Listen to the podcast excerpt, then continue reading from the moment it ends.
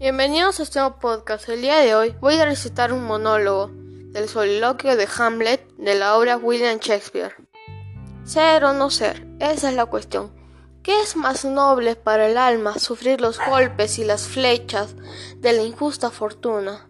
¿O tomar las armas contra un mar de adversidades y oponiéndose a ella, encontrar el fin? Morir, dormir, nada más y con un sueño de poder decir que acabamos con el sufrimiento del corazón y los mil choques que por naturaleza son herencia de la carne. Es un final piadosamente deseable, morir, dormir, dormir, quizás soñar.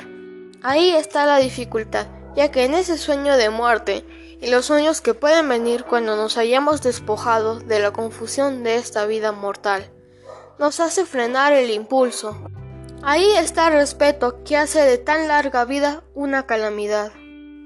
Pues ¿quién soportaría los latigazos y los insultos del tiempo?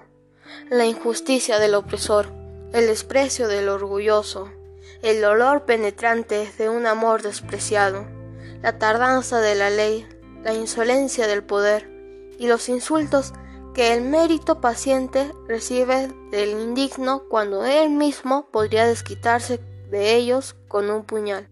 Quejarse y sudar bajo una vida cansada, por el temor a algo después de la muerte. El país sin descubrir de cuya frontera ningún viajero vuelve, aturde la voluntad que nos hace soportar los males que sentimos, en vez de volar a otros que desconocemos. La conciencia nos hace cobardes a todos.